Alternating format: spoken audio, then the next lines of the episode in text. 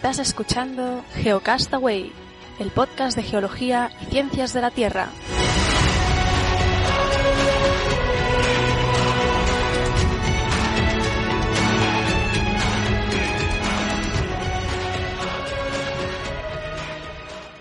Saludos, geonáufragos del mundo.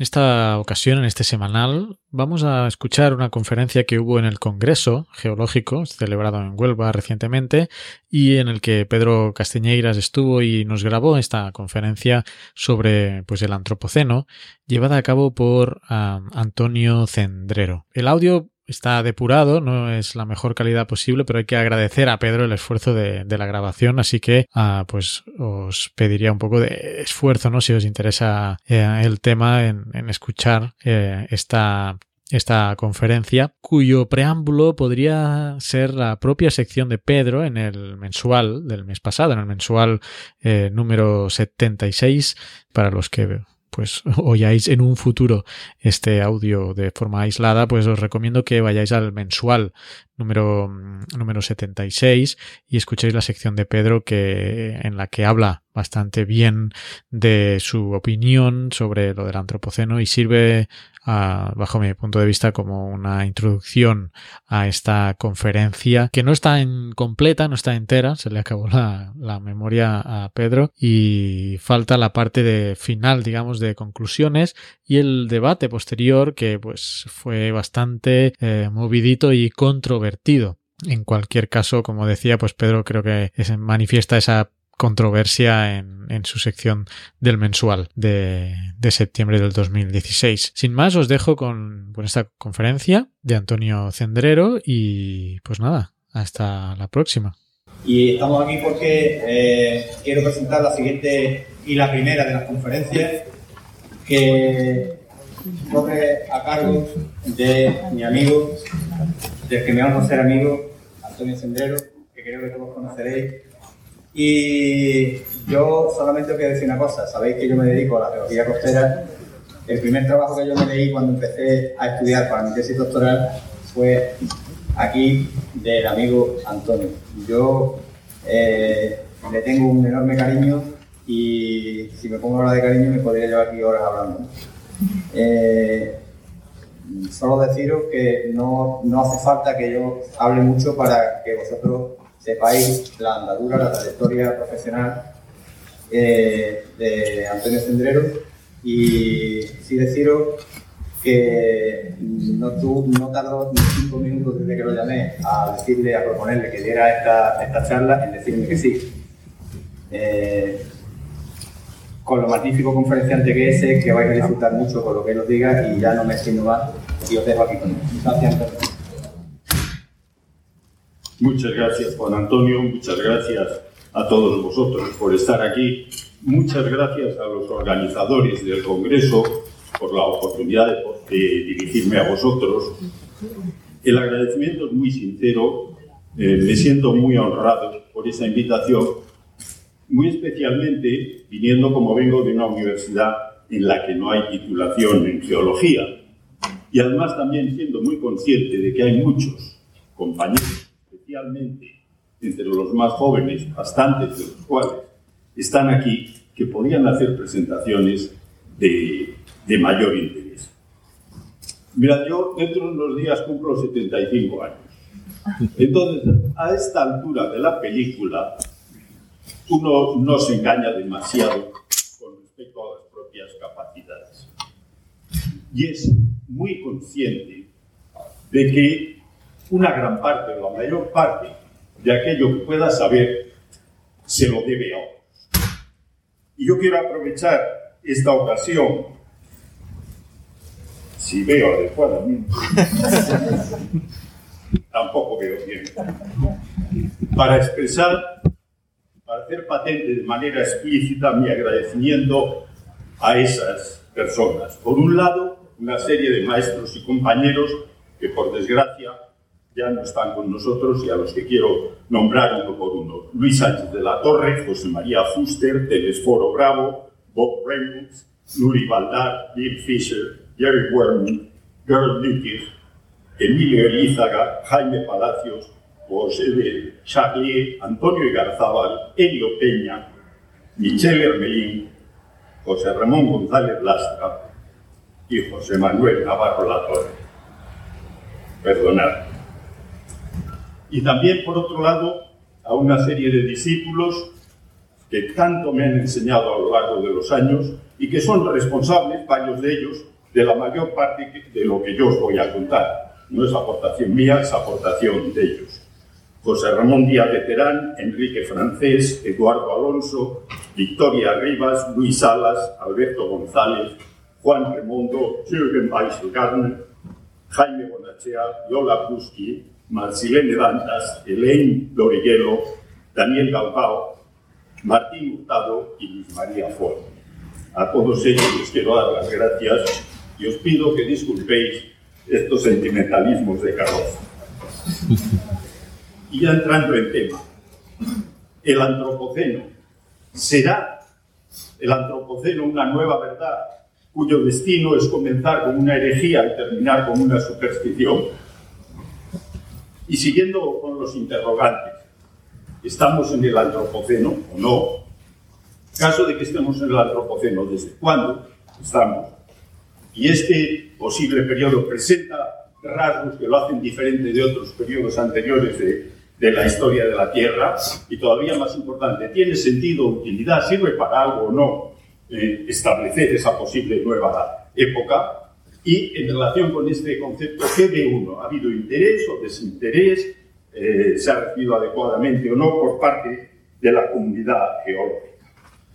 El tema arranca desde hace bastante tiempo. Esto es algo que se planteó hace más de, de siglo y medio, y la impresión que yo tengo es que la presencia en este debate o en las discusiones sobre esta cuestión, la presencia de la comunidad geológica ha sido hasta tiempos muy recientes bastante escasa.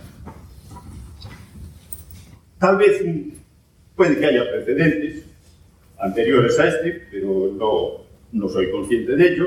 Y uno importante, muy conocido, es el trabajo de, de Marsh, eh, Man and Nature o Physical Geography as Modified by Human Action, que tuvo una influencia muy grande en la manera de ver, de concebir el cambio, la influencia humana, la evolución del planeta eh, a lo siglo XIX y bien entrado el XX, en paralelo por razones distintas, evidentemente, con el trabajo de Tao. Unos pocos años después, Stopani publica en su curso de Geología un, libro en tres tomos, no recuerdo mal, en el que habla de una nueva fuerza telúrica que puede compararse a las mayores fuerzas de la Tierra. Y ya propone el término para ese, ese periodo, esa época, ese tiempo geológico en el que la influencia humana es considerable, el término de era antropozoica. A principios del siglo XX, Bernatsky habla de la Tierra como resultado de la superposición de cuatro elementos, perdón, cinco elementos o realidades diferentes. La litosfera, la atmósfera, la biosfera, la tecnosfera, que sería el conjunto de los elementos materiales que nosotros producimos, y la noosfera o esfera del pensamiento. Y en relación con esto, dice que nuestro planeta eh, ha estado a lo largo del tiempo dominado por tres etapas diferentes de evolución. Una primera característica dada por la evolución geológica, otra por la evolución geológica y una tercera, la actual evidentemente, por la evolución de la cultura.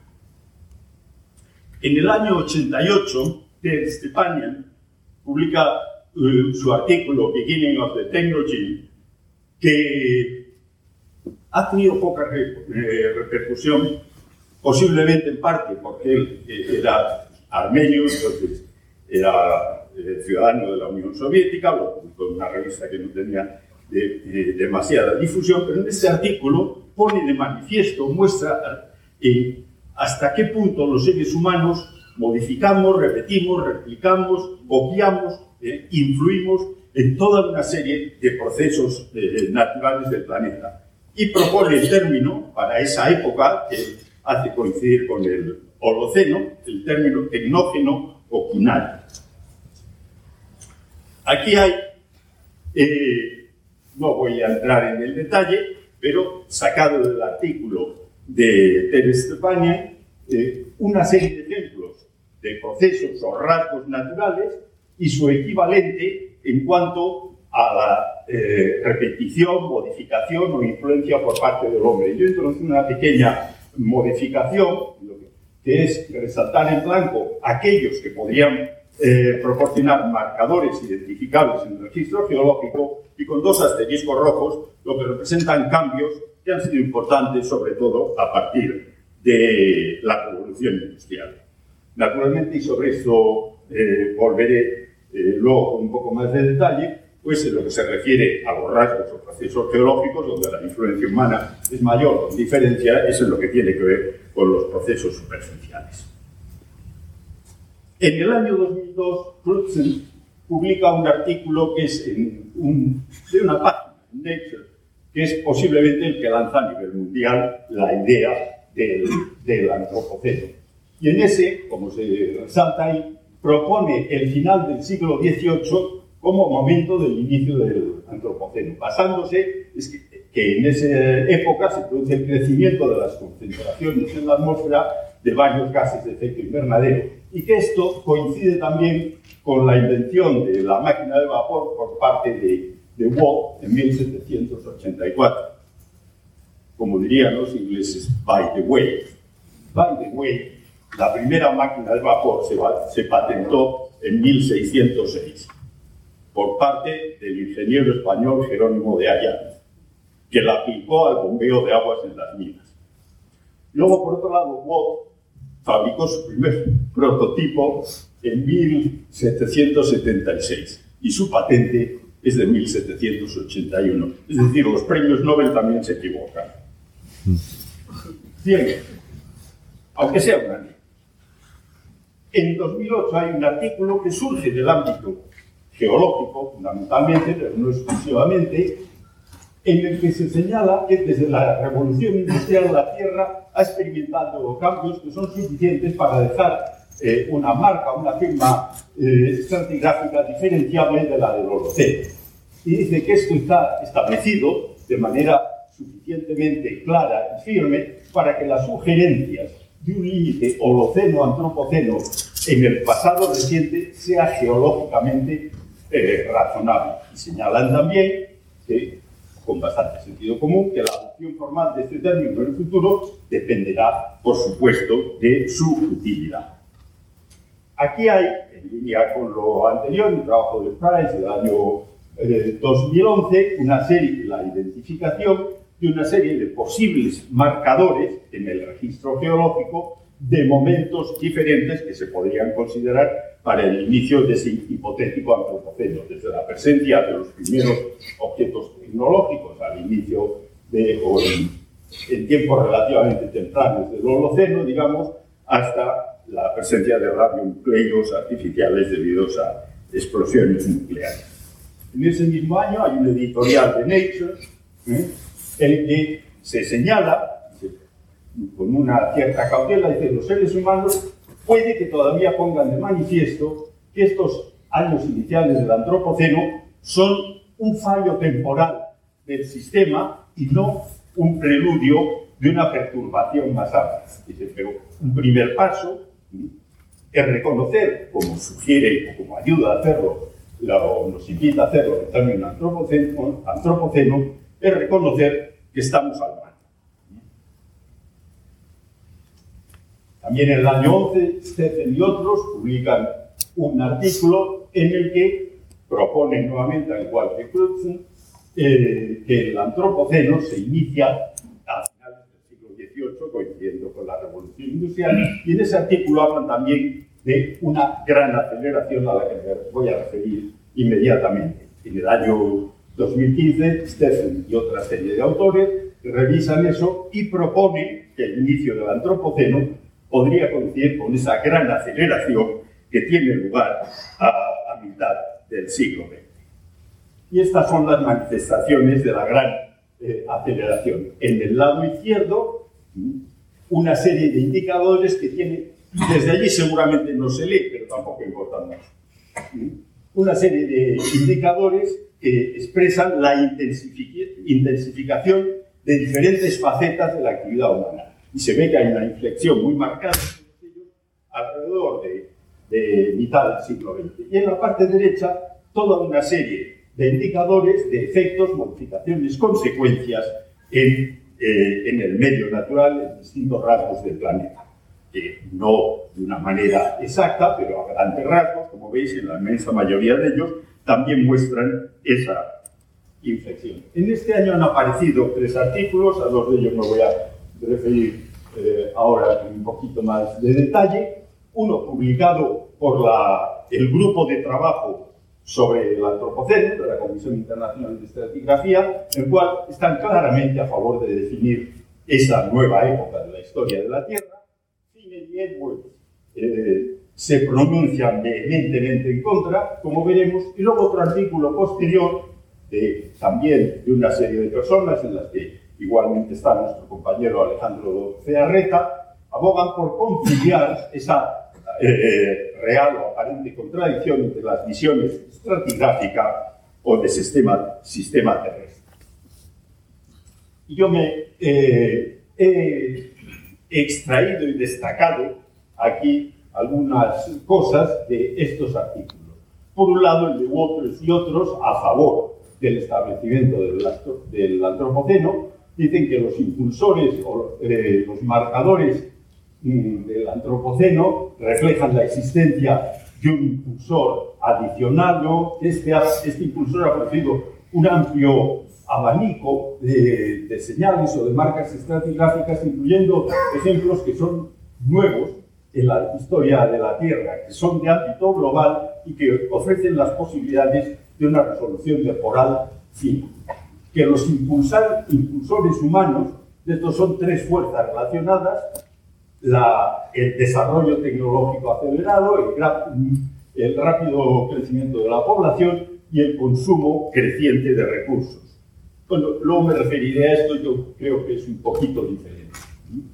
Y que esto ha dado como resultado un consumo creciente de metales, minerales, combustibles fósiles y de modificación del territorio. Señala que, por ejemplo, que los depósitos y materiales de origen antropogénico de distintas actividades constituyen la mayor expansión de nuevos minerales después del gran evento de oxigenación de hace 2.400 millones de años.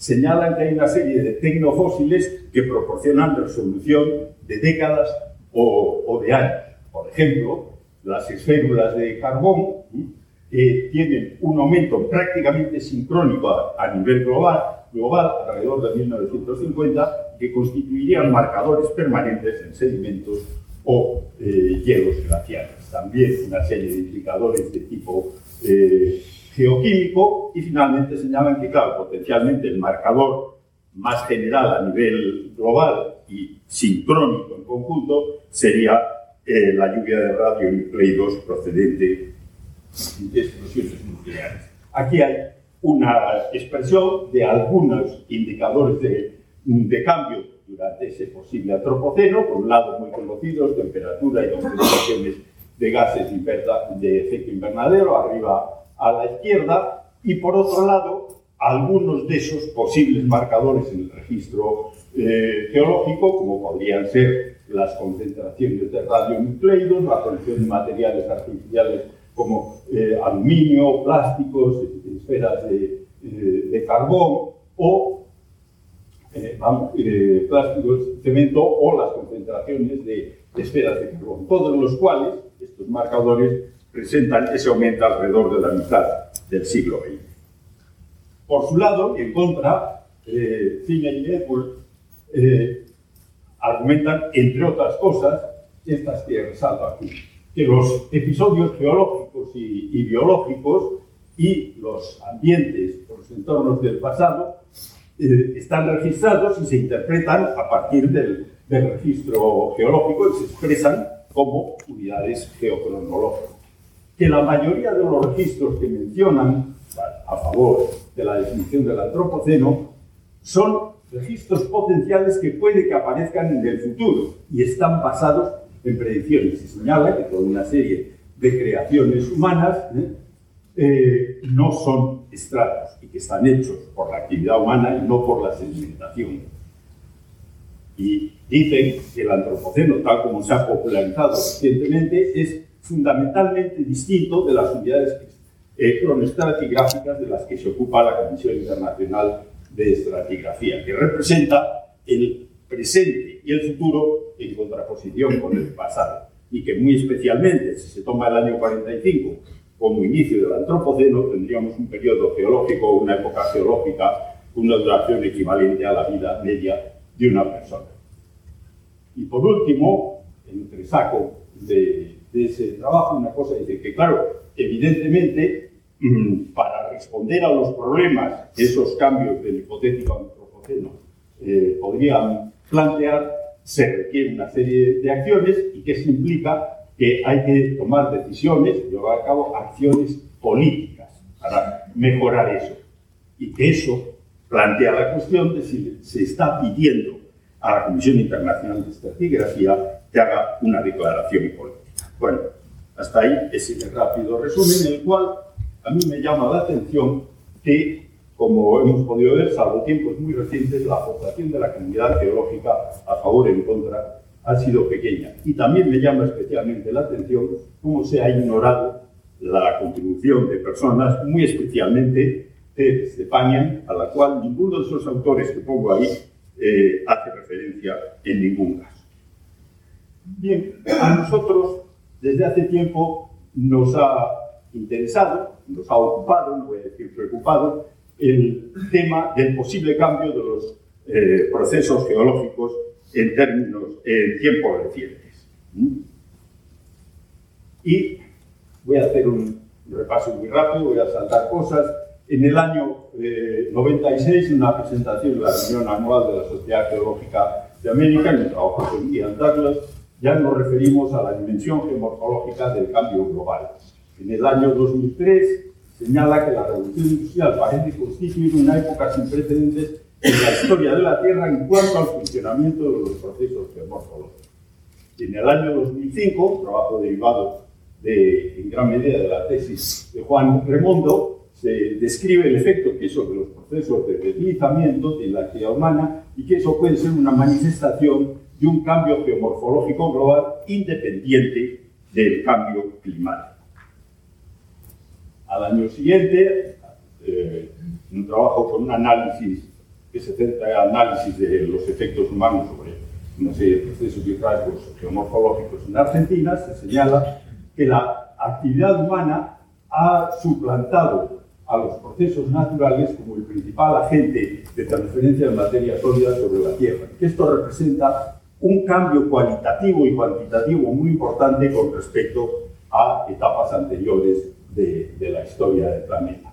Y que el probable crecimiento de la población, la capacidad económica y, tecnológica sugiere que esa tendencia eh, aumentará. Eh, en, este, en otro trabajo del año 2006 se señala que parece haber tenido alguna transición de un modelo eh, geomorfológico preindustrial a un modelo postindustrial. Y eh, en una presentación hecha con motivo de la conferencia regional de la Asociación Internacional de, de Geomorfología en Etiopía, del año 11, dice que se han producido cambios importantes en los procesos geológicos superficiales desde el final, o que parecen haber sucedido desde el final de la revolución industrial, que se presentan datos que sugieren que la influencia humana sobre los procesos geomorfológicos sobrepasó a la de los agentes naturales hacia el final de la Segunda Guerra Mundial y que si eso fuera así, y desde un punto de vista geomorfológico, tal vez sería mejor considerar esa época y no el final del siglo XVIII como inicio del antropoceno. En el año 12, en otro artículo, se refiere a la gran aceleración y se señala que esa gran aceleración puede incluir una gran aceleración geomorfológica que dejará huellas en el registro geológico y que esa se inició como consecuencia de la gran expansión de población y gran expansión económica posterior a la Segunda Guerra Mundial y que podría marcar el inicio del antropoceno. En este otro trabajo del año 13 se, mm, se señala la existencia de un cambio geomorfológico global impulsado por la presión geomorfológica humana y con que parece que hay una intensificación de los procesos geomorfológicos que sería una de las características definitorias del antropoceno y que una de las cosas, los datos preliminares sobre desastres de tipo geomorfológico indican que esos han experimentado un crecimiento muy fuerte a partir de alrededor de 1950 y que tal vez una mayor frecuencia de esos desastres pudiera ser una de las características del antropoceno. Y esto me lo voy a saltar porque lo voy a comentar luego con un poco más de detalle. Y esto nos, nos lleva a una cuestión, pero realmente los procesos geológicos superficiales funcionan de manera diferente o están funcionando de manera diferente durante el antropoceno. Bien, todos sabemos muy bien que desde épocas muy antiguas los seres humanos hemos dejado una serie de marcas, una serie de, huellas en los rasgos de tipo geomorfológico, en los procesos eh, geológicos superficiales. Hay como un par de ejemplos, la construcción de lo que podríamos llamar las nuevas antropogeoformas hace más de 4.000 años, los tel que abundan en la zona de, de, Mesopotamia, por ejemplo, es eh, eh, un trabajo de, de González y otros en el que se pone de manifiesto que como consecuencia de la entrada del hombre neolítico en la vertiente norte de la cordillera cantábrica se produce una intensificación marcada de las tasas de procesos de deslizamiento. Por supuesto, nuestras huellas sobre el planeta son mucho mayores en la actualidad. Entonces, con fin de tratar de expresar de una manera más cuantitativa la magnitud de los cambios que, que producimos los seres humanos en, en la superficie del planeta, se introdujo hace tiempo el concepto de huella geomorfológica humana o Human Geomorphic Footprint, que lo definimos como el área de nuevas antropogeoformas, es decir, acumulaciones, excavaciones, etcétera, construcciones debidas a la actividad humana, o el volumen de materiales geológicos desplazados anualmente. Y aquí hay unos datos groseros, estimaciones aproximadas, pero que nos dan una idea de por dónde podrían ir las cosas si estas estimaciones fueran correctas, que podrían ir. Y aquí estos groseros promedios nos sugieren que a nivel global se estarían construyendo del orden de 45.000 kilómetros cuadrados por año de estas nuevas antropogeoformas, estaríamos transportando cerca de 300.000 millones de toneladas de materiales sólidos de un lado a otro y que esto equivaldría, grosso modo, si estuviera distribuido uniformemente por el conjunto del planeta, a una denudulación de cerca de un milímetro por año. Lo que es interesante de esto es compararlo con las tasas de procesos naturales. Nuevamente, son valores aproximados, son estimaciones groseras y hay que tomarlas con todo tipo de cautelas, pero lo que esas estimaciones nos muestran es que tanto en lo que se refiere a las tasas de denudación, considerando, como digo, el conjunto de las tierras sumergidas, como al transporte de materiales sólidos, los procesos de origen humano podrían tener una magnitud o ser de entre uno y dos órdenes de magnitud mayores que los debidos a procesos naturales. Claro, si esos valores son correctos, repito lo que dije antes, podrían no serlo, constituye un cambio cuantitativa y cualitativamente muy importante. En la segunda mitad de este siglo, la superficie total de las antropogeoformas probablemente superará, y puede que haya llegado ya en el momento actual, estoy seguro, a los 10 millones de kilómetros cuadrados. Es decir, estamos hablando de extensiones de tipo continental, mayor que la extensión de Europa, por ejemplo. Y naturalmente, esa huella geomorfológica humana y los efectos pues, crecen con el tiempo. Somos más gente, tenemos más capacidad tecnológica, estas cosas van aumentando. Y tal vez, tal vez, este tipo de cambios pueden ser más importantes que los que afectan al clima para efectos tales como este, inundaciones, deslizamientos, aporte de sedimentos. Y eh, aquí vuelvo a algo que tiene que ver con la tesis de, Juan Remondo, que es cuando surge una idea. Con motivo de ese trabajo vimos que en el Valle del Deva, justo hay aproximadamente 50 años, la frecuencia de deslizamientos y el volumen de material desplazado por esos deslizamientos se multiplicaba por 10. Y curiosamente, algo muy similar ocurría con el número de deslizamientos para el conjunto de Italia. Y curiosamente también eh, con eh, la frecuencia de los desastres debidos a lo que ahí se pone floods and related, que son inundaciones y deslizamientos. Y en ese momento estuvimos mirando y vimos que eso no, no parecía corresponder demasiado con las variaciones en la entonces se formuló una hipótesis que se expresa por medio de este modelo conceptual, que decía, bueno, tal vez hay un cambio geomorfológico global que no se debe al clima y que implica una aceleración de los procesos geomorfológicos. Y tal vez, no en ese momento, un poco posterior, tal vez eso sea un rasgo que caracteriza a ese hipotético antropoceno. ¿Y cuál sería el modelo conceptual? Que tenemos unos impulsores, que son, cada vez somos más gente, con más capacidad tecnológica y económica. Lo que antes decía. Claro que consumimos más recursos y somos más gente, tenemos más tecnología y más dinero. Eso da lugar a que nuestras presiones sobre los sistemas geológicos superficiales sean mayores, a través de excavaciones, construcciones de todo tipo, explotaciones forestales, etc. Eso puede dar lugar a impactos sobre esos sistemas que se manifiestan en el cambio de comportamiento de los procesos y también en una mayor sensibilidad de la capa superficial ante diferentes agentes, naturales o no. Que la respuesta de los sistemas geomorfológicos podría ser un aumento en la frecuencia o en la intensidad de los procesos y los desastres relacionados. Para tratar de comprobar las, las predicciones implícitas en, esta, eh, en esa hipótesis, se hizo un análisis, se presentaron los resultados obtenidos en la cuenca del Río de la Plata, se tomaron una serie de testigos de sondeos, se dataron, y a partir de eso se calcularon las tasas de sedimentación y se compararon con impulsores naturales como la precipitación o indicadores de impulsores humanos, como puede ser la población o el Producto Interno Bruto, el consumo de cemento, el consumo de energía.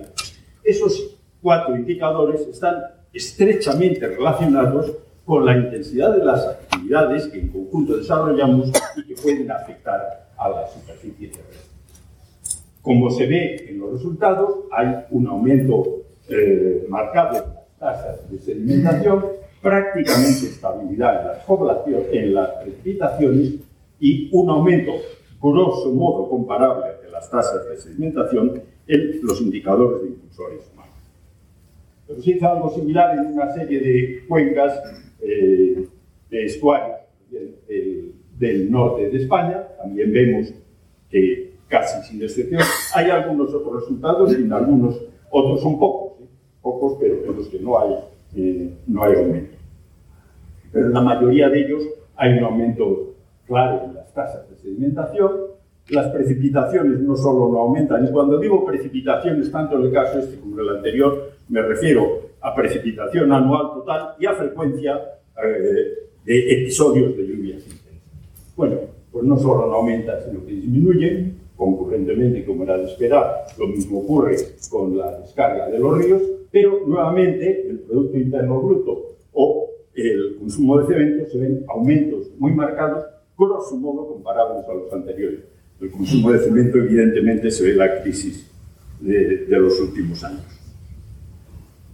Datos recientes, los he recibido hace eh, unos, unos días y son, como se indica ahí, una caricatura.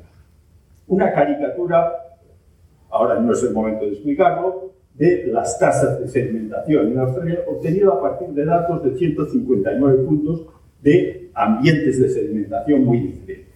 ¿Y cuál es la, la progresión en esas tasas de sedimentación desde el asterisco más, marca más o menos eh, el principio del siglo, más exactamente, digamos, la segunda mitad del siglo XIX. Y por otro lado, la variación del Producto Interno Bruto eh, total el paralelismo, la similitud, puede ser casual, pero puede que no lo sea. Y como ahí se indica, bueno, y esto, cada vez que nos enfrentamos a cambios de ese tipo, el cambio climático, el cambio global, es que todos son dramas horrorosos. Y qué duda cabe que esos cambios representan problemas, pero tal vez pueden llevar consigo también algunas oportunidades. Eso es lo que voy a comentar brevemente. Aquí repito unas diapositivas de una presentación que se hizo hace más o menos un año en una reunión en Brasil, precisamente, que allí sí que lo llaman así, sobre el antropoceno para tecnógeno. Allí sí recorte, reconocen a Ted este panel. Bien, y aquí he resaltado algunas cosas que en este trabajo se aborda la posible existencia de un cambio geomorfológico global, que tal vez hay una gran aceleración geomorfológica, que podría ser uno de los criterios para definir el antropoceno, y que tal vez eso no solo representa problemas, sino también puede eh, incluir algunas oportunidades. En el caso de la pampa húmeda, pues digamos que hay varios miles de lagunas y zonas pantanosas eh, bañados que representan un recurso ambiental importante desde distintos puntos de vista y que como consecuencia de la eh, erosión creciente consiguiente aumento de la sedimentación, pues muchos de ellos se están colmatando y eso implica pues, una serie de problemas reales o potenciales.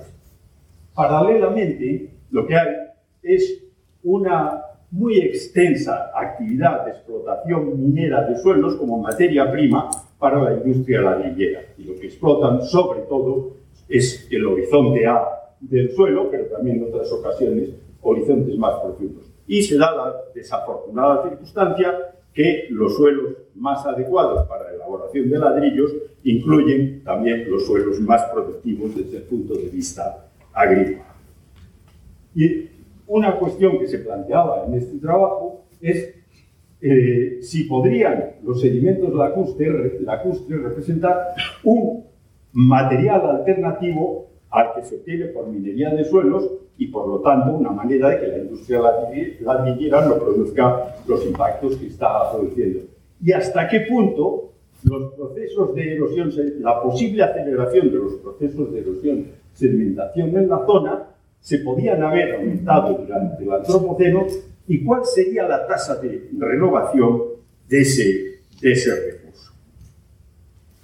Para no extenderme mucho, a partir de que tuvieron las secuencias sedimentarias en una serie de lagunas, limitándome a los niveles superiores, que allí se llama subaluvial, que se hace en 1400 700 años antes eh, de la actualidad, y el aluvial, que es posterior después del final de la pequeña edad de hielo, coincidiendo más o menos con los asentamientos europeos en la zona de la pampa húmeda, para esos periodos eh, tuvieron unas tasas estimadas por medio de sedimentación de 0,8 y entre 1,8 y 2,4 milímetros año. Como era de esperar, a raíz de la ocupación humana, pues un aumento en las tasas de sedimentación que refleja un aumento en las tasas de erosión.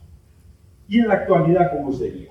Bien, las tasas de erosión en la actualidad en la región se obtuvieron a partir de datos de mediciones sobre el terreno, de estimaciones sobre la base de la USLE y que daban los valores que ahí se indican entre 0,3 y 3,7 milímetros año. Bien, para alguna cuenca, como es el que se pone ahí de la laguna de San Vicente, suponiendo que la mitad de ese sedimento, solamente la mitad de ese sedimento, fuera a parar a la laguna, la tasa de sedimentación en esta, teniendo en cuenta, por supuesto, la superficie de la cuenca, la de la laguna, etc., sería entre 10 y 135 milímetros año. Y dijimos, bueno, y esto lo podemos comprobar de manera independiente en algún sitio. Pues sí, afortunadamente sí. El arroyo San Vicente, que es el que desagua la laguna San Vicente, se dragó totalmente para mejorar eh, el flujo en el año 2003. Y en mayo del año pasado se tomó allí un testigo de sondeo llegando al nivel que se dejó al descubierto en 2003. Bueno, pues en, esos 12 años la tasa de sedimentación promedio fue de 15 milímetros años, de dentro de ese margen que se aprecia, por supuesto próximo al nivel bajo, pero hay que tener en cuenta que es el cauce que desagua una laguna muy somera, de aguas tranquilas, con bastante vegetación. No hace falta decir que lo esperable es que la laguna, la tasa de sedimentación, sea bastante más alta.